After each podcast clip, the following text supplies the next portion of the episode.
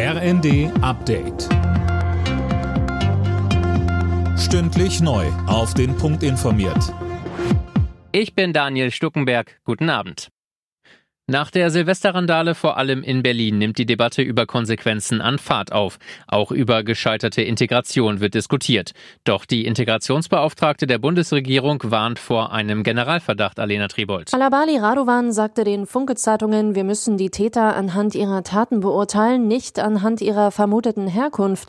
Die Gewalttaten findet sie abscheulich. Sie müssten schnell und konsequent mit der ganzen Härte des Rechtsstaats bestraft werden. Alabali Radovan warnte aber vor Pauschalisierung Pauschalisierungen, die würden zur weiteren Stigmatisierung und Spaltung unserer Gesellschaft beitragen, statt die sozialen Ursachen des Problems zu bekämpfen.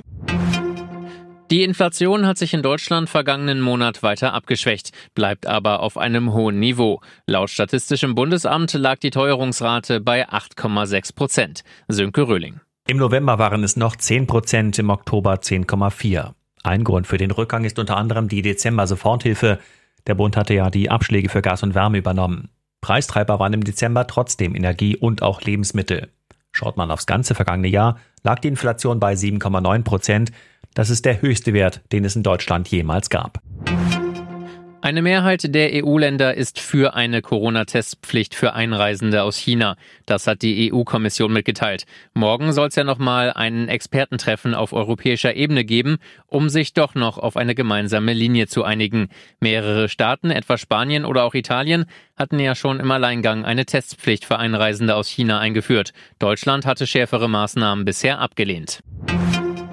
Die Currywurst ist nicht mehr das Lieblingsfastfood der Deutschen. Wie eine YouGov-Umfrage zeigt, wurde sie von der Pizza verdrängt. Vor allem die junge Generation steht eher auf Pizza, Pasta, Burger und Döner.